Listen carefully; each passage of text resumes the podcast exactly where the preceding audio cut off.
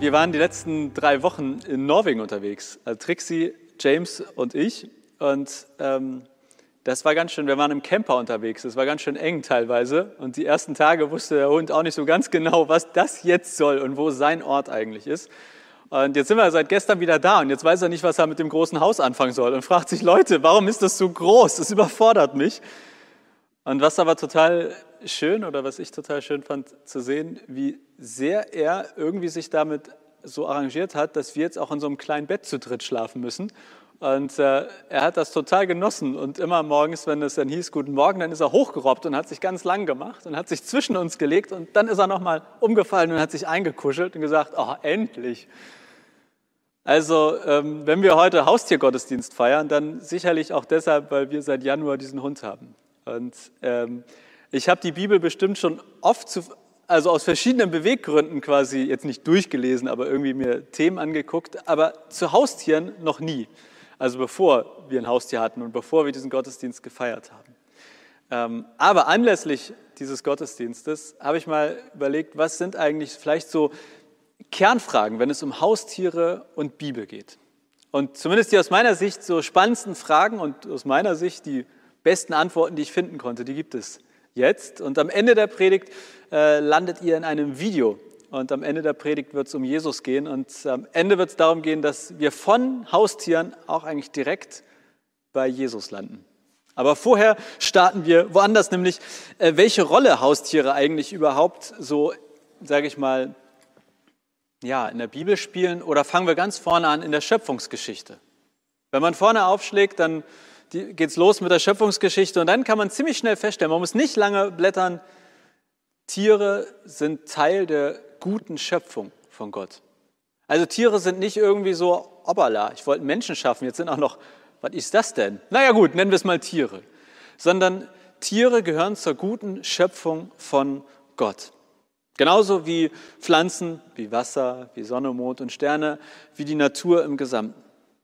Und das, was Gott da geschaffen hat, ist erstmal gemeinsamer Lebensraum für Mensch und Tier. Und dann in 1. Mose 1, Vers 20 bis 25, da wird beschrieben, wie Gott so die Tiere nach ihren Arten erschafft. Und da wird durchaus betont, dass die Tiere auch ihren eigenen Platz in der Schöpfung haben. Also sie sind nicht irgendwie Deko. Oder ich hatte noch ein bisschen irgendwie hier Schöpfungskreativmasse übrig und jetzt habe ich mal was gemacht, sondern sie haben auch ihren eigenen Ort in Gottes Schöpfung. Und dann gibt es etwas direkt danach, 1. Mose 1, 26 bis 30. Da geht es mindestens um die Verantwortung der Menschen gegenüber Tieren. Und ähm, das ist aber so, dass das je nach Übersetzung mal positiver und negativer klingen kann. Also in vielen Übersetzungen heißt es, der Mensch soll über die Tiere herrschen. Und herrschen klingt, naja, ich weiß nicht, wie es in euren Ohren klingt. Es gibt ja verschiedene Formen der Herrschaft. Also man könnte sagen, dass Olaf Scholz irgendwie auch herrscht, aber sicherlich anders als Wladimir Putin. Ähm, und also irgendwie das Wort herrschen, das kann man sicherlich unterschiedlich auslegen. Also erstmal, wenn man es hört. In 1. Mose 1, 26, zumindest in der gängigen Übersetzung heißt es, und Gott sprach, lasst uns Menschen machen, ein Bild, das uns gleich sei, die da herrschen über die Fische im Meer und über die Vögel unter dem Himmel und über das Vieh und über alle Tiere des Feldes und über alles Gewürm, das auf Erden kriecht. Was meint jetzt herrschen? Eher so Olaf herrschen oder Wladimir herrschen? Oder noch ganz anders? Was hilft, oder zumindest was mir in dem Moment hilft, und dafür muss man wirklich kein Hebräisch können, das kann jeder nachschlagen. Man kann aber schauen, was steht da eigentlich für ein Wort, bevor es übersetzt wurde. Also die Bibel liegt ja nicht im Deutschen ursprünglich vor, sondern jetzt dieser Text im Althebräischen. Und dann kann man schauen, was wurde denn da übersetzt. Und das hilft deshalb manchmal, weil beim Übersetzen häufig eine gewisse Bedeutungsvielfalt entsteht. Also es gibt ganz selten ja nur wenn man ein Wort aus dem Deutschen ins Englische übersetzt, dass man sagen kann, es gibt nur dieses eine Wort, sondern es gibt häufig mindestens so eine Art Wortwolke. Und diese Wortwolke, die kann dann helfen, zumindest ein Gefühl dafür zu bekommen, was für ein Herrschen ist denn hier gemeint. Und wenn man das in diesem Fall macht, dann stellt man oder kann man feststellen, dass hier eher so eine Wortwolke entsteht, wo es nicht um Willkür geht, nicht um Unterdrücken, nicht um Ausbeuten. Also nicht um so ein stark hierarchisches Herrschen, sondern eher ein Herrschen, bei dem es um Verantwortung wahrnehmen geht. Vielleicht ein bisschen so wie auch Eltern über Kinder. Eine Art ja sozusagen herrschen. Manche empfinden das auch als Unterdrückung, aber es geht auch darum, Verantwortung wahrzunehmen. Also der Mensch soll die Tiere schützen, sie pflegen, respektvoll behandeln. So ungefähr ist die Wortwolke, wenn man sich anschaut, was meint dieses Herrschen. Also ich glaube eher Olaf als Wladimir, wenn wir sozusagen diese beiden äh, Pole hätten. Und dann habe ich mich gefragt, okay, aber gibt es dann auch sowas wie vielleicht mh, hm, biblische Richtlinien für den Umgang mit Tieren? Also herrschen, okay, nicht im negativen Sinne, sondern im Sinne von Verantwortung. Was finden wir dort noch? Und ich bin auf ein paar Dinge gestoßen. Zum Beispiel in Sprüchen 12, Vers 10 heißt es, der Gerechte erbarmt sich seines Viehs, aber das Herz der Gottlosen ist unbarmherzig. Der Gerechte erbarmt sich seines Viehs. Man, also, was steht da oben? Ah, doch, ist richtig. Nicht das Viehs oder so da jetzt rauskommt. Ähm, also, man könnte sagen, es geht darum, barmherzig und gerecht gegenüber Tieren aufzutreten. Man könnte auch sagen, man findet in der Bibel so etwas wie den Vorboten von einem Verbot von Tierquälerei. Im zweiten Buch Mose da gibt es eine Menge äh, Regeln. Es gibt auch ein Verbot, und zwar ein Verbot, ähm, dass man das Kalb nicht in der Milch seiner Mutter kochen soll. Also man soll, wenn man äh, das isst, ja, aber soll man es nicht in der Milch seiner Mutter kochen. Und man könnte daraus ableiten, dass es wenigstens darum geht, keine so etwas, es ist ja keine körperliche Qual, aber sowas wie eine emotionale Qual zu verhindern.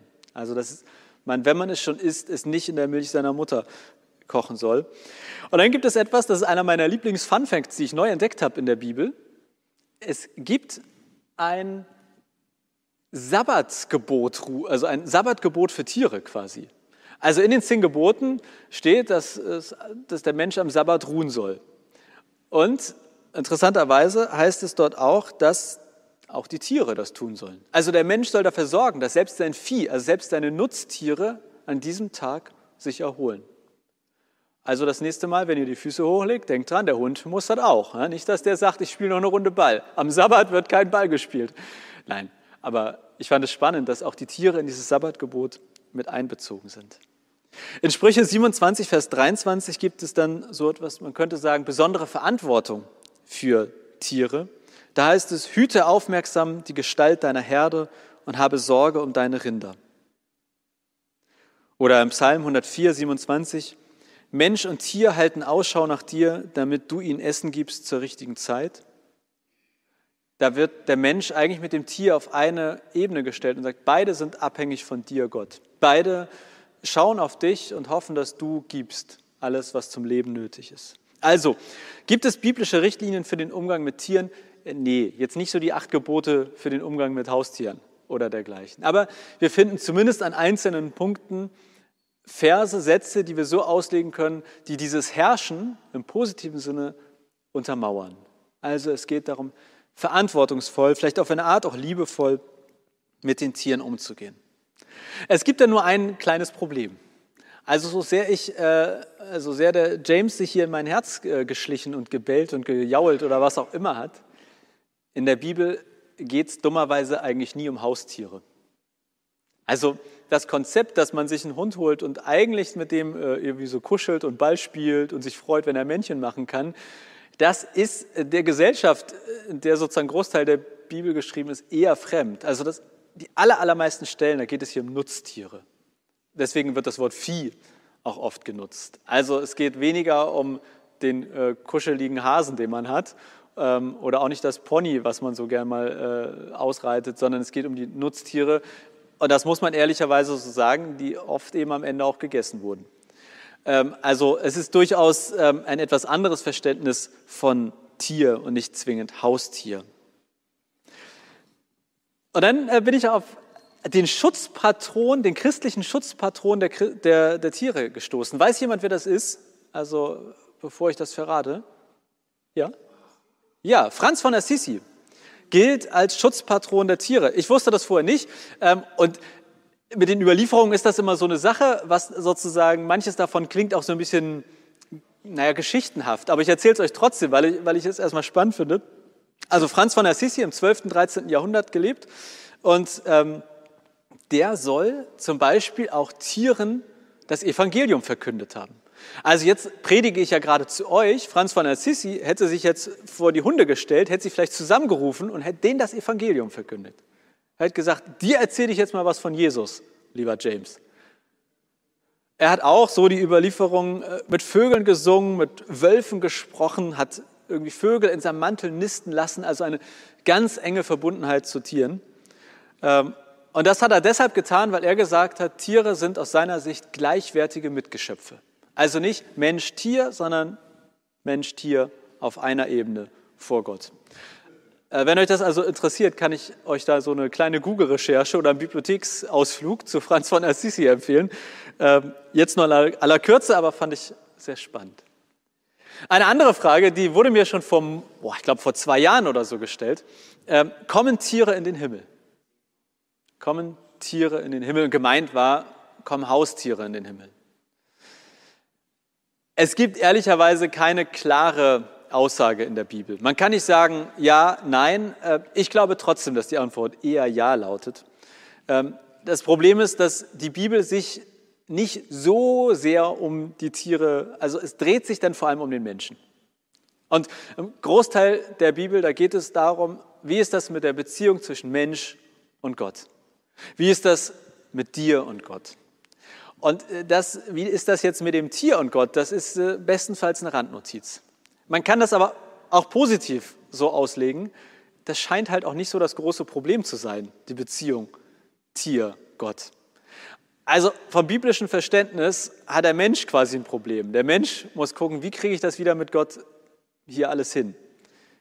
Die Tiere nicht. Ich glaube nicht, dass es bei Tieren darum geht, ob sie glauben oder nicht. Ja, ich glaube nicht, dass, ich, äh, dass wir einen Hund taufen müssen. Oder äh, auch wenn, ich das, wenn das spannend wäre, er muss auch nicht zur Konfirmation. Ähm, das, was die Bibel sozusagen als großes Thema aufmacht, was man vielleicht als Erlösung oder was, wo das Thema Sünde drin vorkommt, wie wird diese Sünde überwunden, das wird nicht auf die Tiere bezogen in der Bibel. Wir finden stattdessen Aussagen zum Beispiel in Jesaja 65, Vers 25. Wolf und Lamm weiden friedlich zusammen, der Löwe frisst Stroh wie das Rind. Da geht es darum, wie wird es mal sein im Himmel oder dem, was wir Himmel nennen. Und wenn dort Wolf und Lamm friedlich zusammen weiden, dann würde ich sagen, naja, dann sind sie anscheinend auch da. Also sonst wäre das schwierig möglich. Ich würde immer sagen, wenn du glaubst, dass es sowas wie einen Himmel gibt, wenn du glaubst, dass sozusagen es darum geht, komme ich in den Himmel oder nicht, wenn das für dich ein Thema ist und du sagst, ich werde da landen, dann würde ich an deiner Stelle sicher davon ausgehen, dass auch dein Haustier da landet. Ich hoffe, dass das jetzt eine gute Nachricht ist und du nicht sagst, ich hatte gehofft, dass wenigstens, also im positiven Sinne, ich würde immer davon ausgehen, dass das, was du sozusagen glaubst, dass das genauso auch für dein Haustier gilt. Und dann kommen wir aber zu einer Sache, und das ist das Spannendste und Schwierigste an der Bibel, wenn wir über Tiere reden. Das ist auch das Letzte, bevor wir zum Video kommen. Tieropferung. Also keine Sorge, wir werden heute keine Tiere opfern. aber wenn ihr in die Bibel schaut, wenn man irgendwie nach Tier sucht, in so einer Suchmaschine in der Bibel, die meisten Stellen, die ihr findet, werden sich wahrscheinlich um Tieropferung drehen. Das hatte im Volk Israel eine nicht unerhebliche Bedeutung, Tieropfer. Ähm, es gibt richtig im Buch Levitikus gesetzliche Vorschriften, detaillierte Anweisungen, welche Tiere zu welchen, also aus welchen Gründen, wie genau, wann, wo geopfert werden sollen. Also wie soll das ablaufen und so weiter. Und es gab zwei Gründe für diese Tieropfer. Das eine war, war, es ging darum, Gott zu zeigen, wie sehr man hingebungsvoll für ihn da ist. Also ich zeige meine Liebe zu Gott, indem ich etwas opfere, was für mich Wert hat. Wenn ein Tier damals geopfert wurde, dann war das auch Ausdruck davon, ich gebe etwas, was für mich teilweise lebenswichtig ist und ich gebe es dir, Gott. Wir machen das ja nicht mehr auf dem Altar, aber sozusagen damals hätte man einen Altar genutzt und auch Tiere darauf geopfert. also Ausdruck von Hingabe. Und das Zweite, der zweite Grund, warum man Tiere geopfert hat, war, schönes theologisches altes Wort, um Sühne, also um die Sünde quasi, das, was von Gott trennt, aus der Welt zu schaffen. Äh, aber immer nur so zeitweise. Deswegen musste man das immer wieder machen. Ihr kennt sicherlich ähm, Sündenbock, das Wort Sündenbock. Und das kommt aus der Bibel und es kommt wirklich daher, dass man einen Bock genommen hat und in Gedanken hat man die ganze Sünde, die ganze Schuld, all das, was von Gott trennt, auf diesen Bock geladen und dann hat man den in die Wüste geschickt. Und da ist er gestorben, verendet, wurde gefressen. Auf jeden Fall ging es nicht gut aus für ihn. Die Idee war, wir packen alles, was uns von Gott trennt, auf diesen Bock, schicken ihn in die Wüste und dann ist zumindest für eine gewisse Zeit alles zwischen Gott und uns wieder gut. Deswegen hat man auch Tiere geopfert. Und deswegen muss man am Ende aus meiner Sicht zwingend über Jesus reden, wenn wir über Tiere in der Bibel reden, weil ein großer, ein, eine große Aufgabe, die Tiere in der Bibel übernommen haben im Alten Testament, war, ich opfere sie, um das zwischen, dass alles zwischen Gott und mir wieder gut wird. Und mit Jesus kommt das an ein Ende. Weil Jesus von sich behauptet hat und das Neue Testament, die Briefe danach es so verstanden haben, dass Jesus am Kreuz das eine und letzte Opfer ist, was nötig ist. Also mit Jesus am Kreuz sind all die Tieropfer, die immer vielleicht so für eine gewisse Zeit das zwischen Gott und dir wieder irgendwie klargestellt haben, das ist passé, das ist vorbei. Weil Jesus sagt, ich bin das eine Opfer, danach braucht es nichts mehr. Ihr müsst nichts mehr opfern, damit das zwischen dir und Gott wieder gut wird. Ich am Kreuz habe für alle Zeit alles getan, alles, was nötig ist, damit das zwischen dir und Gott alles wieder gut ist. Deswegen opfern wir heute keine Tiere mehr im Christentum. Also, puh, ich meine, dieser Haustiergottesdienst hätte auch schlecht ausgehen können sonst. Deswegen haben wir den Altar, aber wir nutzen ihn, naja, bestellen da Blümchen drauf ja, und Kerzen. Aber wir opfern dort darauf nichts mehr. Daher auch, vielleicht habt ihr das schon mal gehört, das Lamm Gottes. Jesus als das Lamm Gottes, als das, was geopfert wurde oder geopfert wird. Und das, was ich jetzt gerade so in Kürze gesagt habe, das äh, gibt es in einem Video, finde ich nochmal gut zusammengefasst. Das Video geht knapp fünf Minuten und es ist zugegeben relativ schnell. Also aufmerksam zuhören. Ich, ich weiß nicht, warum das so schnell ist. Ich habe es nicht extra schnell abgespielt, das verspreche ich euch. Und dort wird nochmal der große Bogen von den Tieropfern zu Jesus und uns heute geschlagen. Und äh, das gibt es jetzt und ich dimme sogar ein bisschen das Licht, aber nicht eindösen, ne? konzentriert gucken.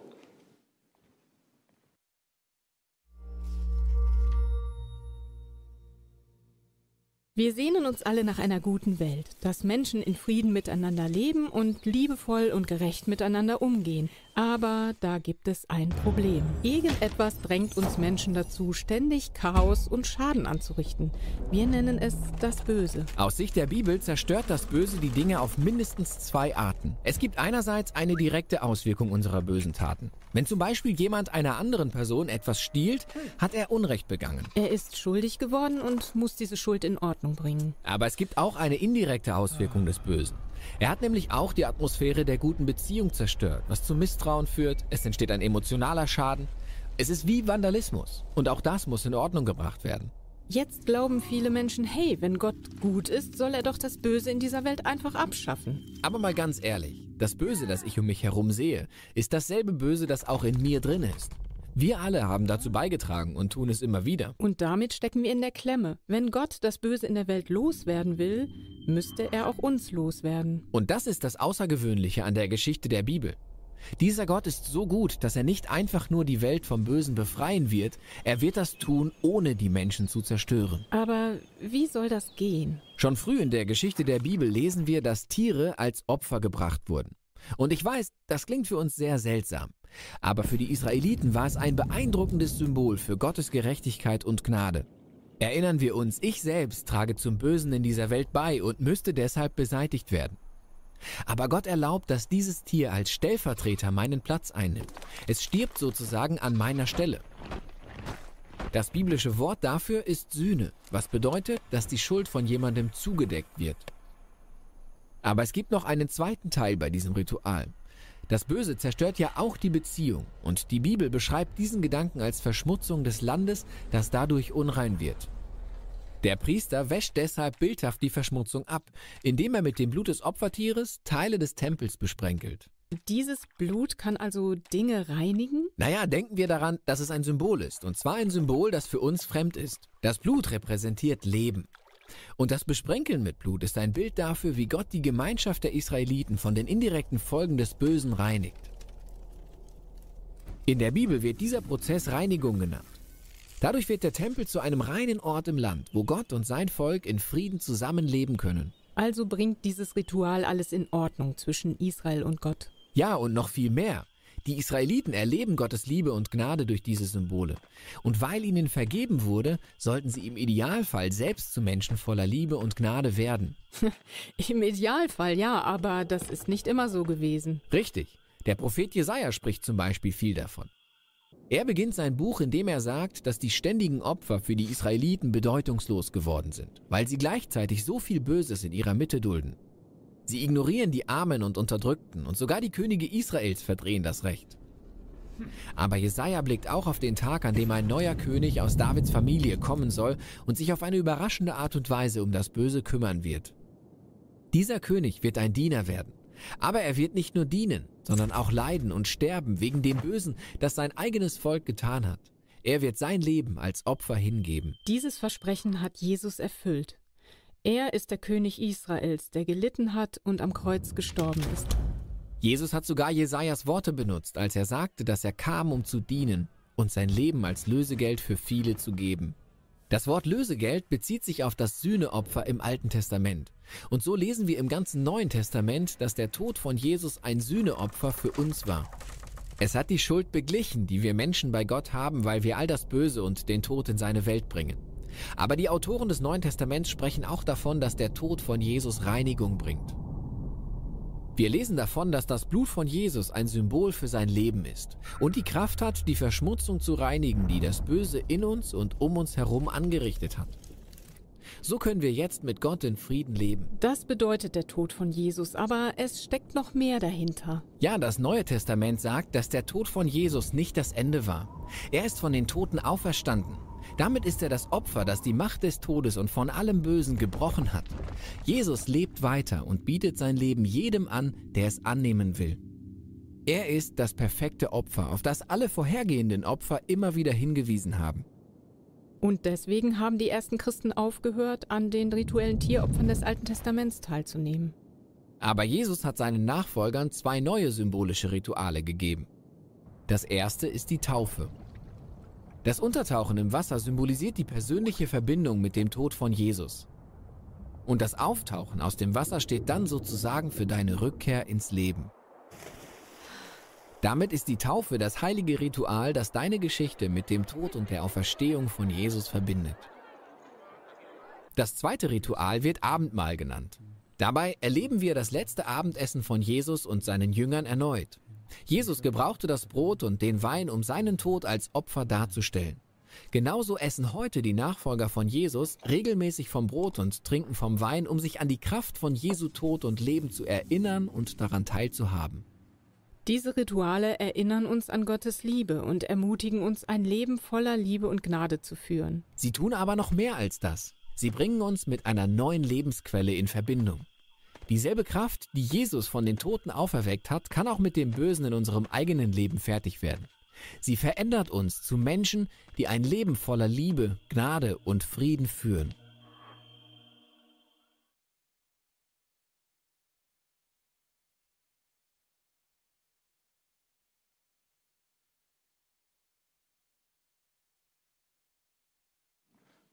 Eigentlich ganz schön so im Dunkeln, ne? Aber ich muss euch jetzt leider wieder zurückholen. Also macht lieber die Augen zu. Es wird gleich wieder hell. Tada! Ich finde tatsächlich eine Sache, jetzt die im Video auch nochmal aus meiner Sicht relativ klar gesagt wurde, dass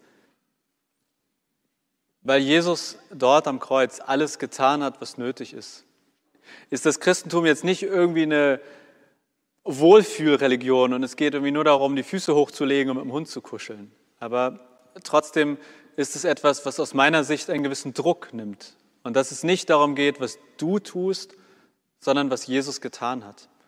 Und deswegen finde ich durchaus, dass ein Teil des Christentums durchaus etwas ist, was man vielleicht sagen kann, zurücklehnen und ausruhen, zurücklehnen und annehmen, was Jesus für dich getan hat. Und vielleicht in diesem Sinne passt auch das nächste Lied. Wir singen Komm und ruh dich aus.